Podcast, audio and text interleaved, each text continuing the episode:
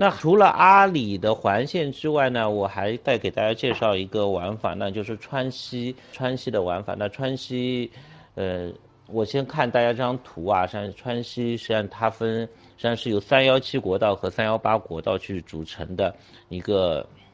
旅游区域。那它全部是在四川啊。因为到了可以看到德格最西边的江达德格，过了过了德格，实际上它就是呃西藏地区了。那川西呢，它有两种走法，一种呢是小川西，还有一种呢就是大川西环线。那我现在还是跟大家说一说，主要介绍一下大川西环线吧。大川西环线一般来说，我们会从成都出发走三幺七国道，然后我们到马尔康，然后马尔康再继续往北走，能够到达色达。那色达实际上大家是是非常耳熟能详的一个景点。那后面我会呃也会稍微做一下介绍。那然后环线以后呢，就是我们可以再往西走，走到那个甘孜，然后过雀儿山。雀儿山实际上它曾经是整个三幺七三幺八国道上最高的那个垭口。就是我如果说我们自驾的时候都知道那个就翻山呢，就称作称之为崖。然后我们从色达可以继续往西走，可以过那个甘孜，然后翻越雀儿山。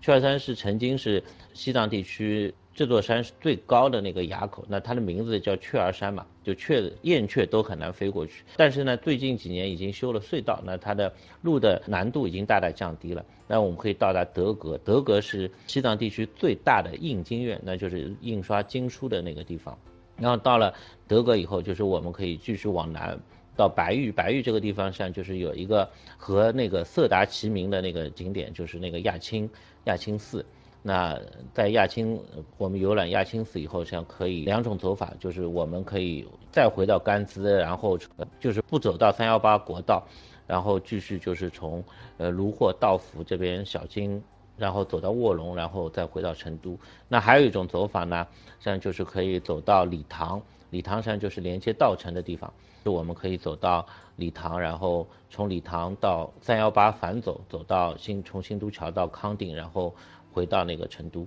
先传了几张色达的照片给大家看啊，就是我们到色达呢，是实际上色达海拔还是比较高的，要接近于四千米。那像色达，它到了色达，呃，色达佛学院它不在色达的那个镇上，然后它离当地还是可能有。有大概半个小时多的那个车程，那我们一般来说就是到了那个色达的镇上，然后休息一下，然后我们可以去去佛学院。但是西藏的所有的寺庙或者佛学院，它都有个特点是建在山上的。那我们在四千米上面，就是如果说我们去爬，嗯，就是要慢慢走上去，还是要注意高原反应。然后呢，当地我觉得呢还是要尊重他们，因为那边的修行的人都是女的喇嘛。然后像住宿的环境还是非常艰苦的，实际上就是一个铁皮房子，然后简单搭建起来，公共卫生条件也是非常的简陋，然后大部分时间都是在呃念经求佛，然后我们还是就是以就是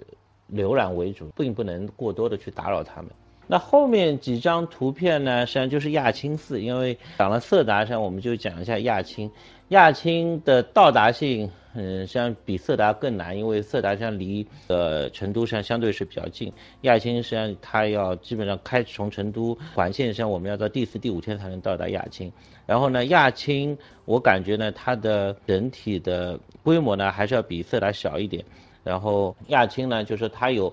除了整个的风格是跟色达是一样的呢，它对游客来说更大的一个问题呢，它的基础设施是更加的简陋。因为我前面说了，色达还是它有镇，有一个镇，然后我们有很多的宾馆，实际上是可以去住宿的。然后在亚青呢，它实际上基本上可以住，实际上就是稍微到了旺季，那当地上就是没有住宿的地方。那我们去亚青呢，还是要计划好时间，要么就是早上去，下午回，或者说我们就提前预定好那个整个的亚青的那个。然后呢，我们还可以看到，在亚青实际上就是它还有很多的那个呃修行地、修行的小屋子在山上，那些就是修佛的人，他会闭关，可能一个月或者两个月、三个月，可能一天只吃一顿饭、两顿饭，呃，然后在在这个小屋子里面修行。那这个环境实际上是比在亚青的那个寺庙周围实际上更加艰苦。